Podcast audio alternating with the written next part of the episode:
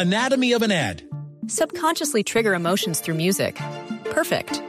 Define an opportunity. Imagine talking to millions of people across the U.S. like I am now. Identify a problem. Creating an audio ad is time consuming. Offer a solution. Utilize cutting edge AI. Imagine creating all that in under 30 seconds. Well, we did to create this ad. To learn more about AI in the audio industry, download the white paper from audiostack.ai. No, el hombre Luis Fernando Restrepo es el momento para él. Tengo, hubo muchas preocupaciones. Primero hubo aclaraciones. En la misma prensa me parece que le está errando la misma prensa del Manchester United. Una de novela. la distancia. Una novela se la inventaron ellos mismos. No sé si es un problema de comunicación, si no sé. Pero se inventaron una nueva lesión de Falcao que les tocó desmentir rápidamente. Lo cierto es que Falcao no estuvo. El Manchester United tuvo el placer de relatárselo para América. Eh, terminó ganando en un partido súper injusto y súper raro. La primera anotación llega, ojo a este dato, la primera anotación del Manchester United llega sin patear al arco.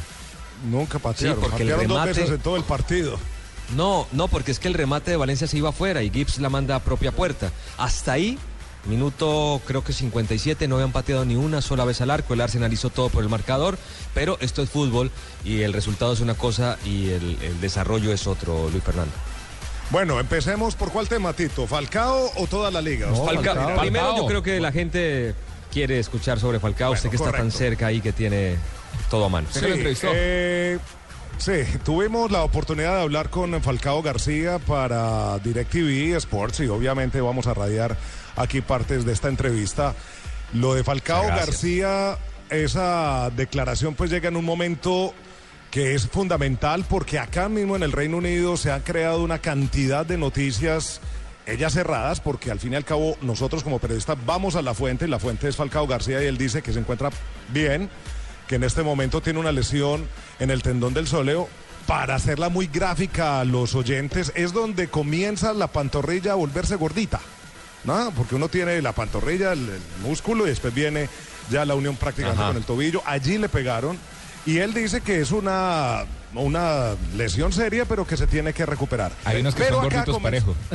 Sí, Sí, pero sí. acá comenzaron a decir sobre todo lo que pues más le molestó a Falcao García en diarios como el Independent y en otros del Daily Mail, muchos de ellos sensacionalistas, que él se ponía hielo en cada entrenamiento, después de cada entrenamiento y que por eso no estaba en forma física.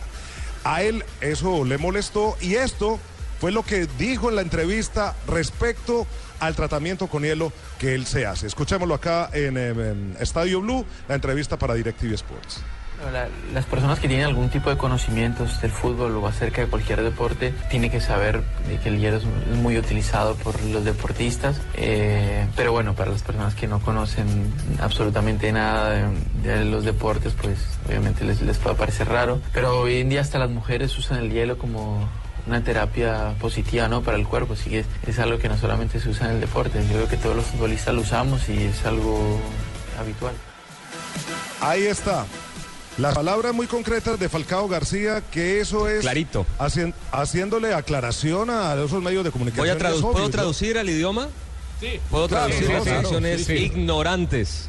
Luis Ah, es muy eso. ignorante. ¿Cuál es el diario? Crear que alguien se ponga hielo. Recién termina un partido, los que hemos trabajado ahí al lado de los bancos, todos los jugadores que recién termina un partido juegan 60 minutos, 62, los cambian de una vez hielo. Entonces uno al principio decía, uy, quedó golpeado. No, empieza a hacer la recuperación. Es más, muchos jugadores entran a tinas de hielo, no les gusta para nada, pero saben que les va a servir demasiado, ¿no? Entonces son situaciones que tenemos que aclarar. Falcao García, esperemos que regrese muy rápido. Lo necesita urgentemente su equipo. Y bueno, empezó a sumar y ya es cuarto, ¿no? En posiciones. Sí. Bueno, claro. Entonces, eso con respecto a lo del hielo.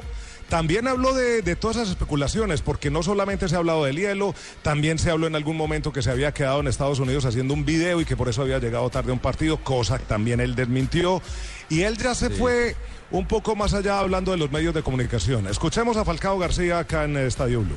Más que frustrante, pierde la credibilidad un poco la- los medios de comunicación que se encargan de difundir noticias totalmente falsas. Pierden credibilidad conmigo de alguna manera, al no ser verdad eso, lo pierden con todas las millones de personas que los, los siguen. Eh, yo tuve fue un, un- un problema en, en mi solio, en el gemelo, en una zona delicada que hay que tener cuidado y es algo totalmente diferente a lo que se venía especulando en los medios de comunicación. Ahí está, Falcao García, certero, claro. Ahora, Muy buena entrevista. De los, Felicitaciones, de los- Luisfer. Muy buena entrevista. Much- muchas gracias, Tito. Eh, eso son aparte de la entrevista, muchas gracias. Eh, pero también eh, cabe decir que aquí le cabe muchísima responsabilidad al Manchester United. ¿Por qué? Uno, Van Gaal en varias ruedas de prensa ha creado la confusión. Dijo en alguna rueda de prensa, la primera cuando le dieron el golpe a Falcao, no, él sufrió un golpe. Y le preguntaron, ¿dónde? No, pues en una pierna. Y la dejó ahí bailando. Claro, los medios de comunicación ahí mismo empezaron a especular si había sido en la rodilla o no. Personalmente, claro, como periodista no tiene que confirmar, yo llamé, averigüé, me dijeron, no, es un golpe. Y pregunté, ¿dónde? A la- una persona allí del club y me dijo, no, sí, sí, en la pierna, en la pierna, pero no es de gravedad, eso no es grave. Esa fue la respuesta. Yo creo que un Sí, club. Como el Manchester United, pues tiene, lo primero que tiene que hacer es sacar un comunicado. Ahora, acá es muy diferente, por ejemplo, a España o América Latina, donde incluso no puede entrevistar al médico. Acá no, es tan solo el manager del equipo quien da oficialmente cada viernes el reporte de los lesionados que hay. Por eso hay una rueda de prensa los viernes o antes de los partidos. Y es responsabilidad Sí. de él. Pero hay falta Sí, sí, sí. asesoría, bueno, hombre, falta esto, vamos a publicar.